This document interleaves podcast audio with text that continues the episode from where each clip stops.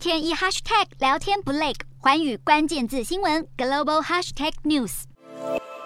中国外交部长王毅访问印尼，并且召开共同会议。印尼代表就强调，印尼现在愿意积极参与中国提出的全球发展倡议和全球安全倡议，随时准备与中国携手合作。而王毅他也表示，双方确定了共同的发展方向，打造了政治、经济、文化、海洋合作的双边关系新格局，并且将会加快的推进雅加达到万隆的高速铁路，还有。区域综合经济走廊、工业园区等等重大标志性的项目合作，来巩固双边经贸合作的关系。但是，中国持续以“一带一路”政策与东协各国合作，是否别有用心，也是外界关注的焦点。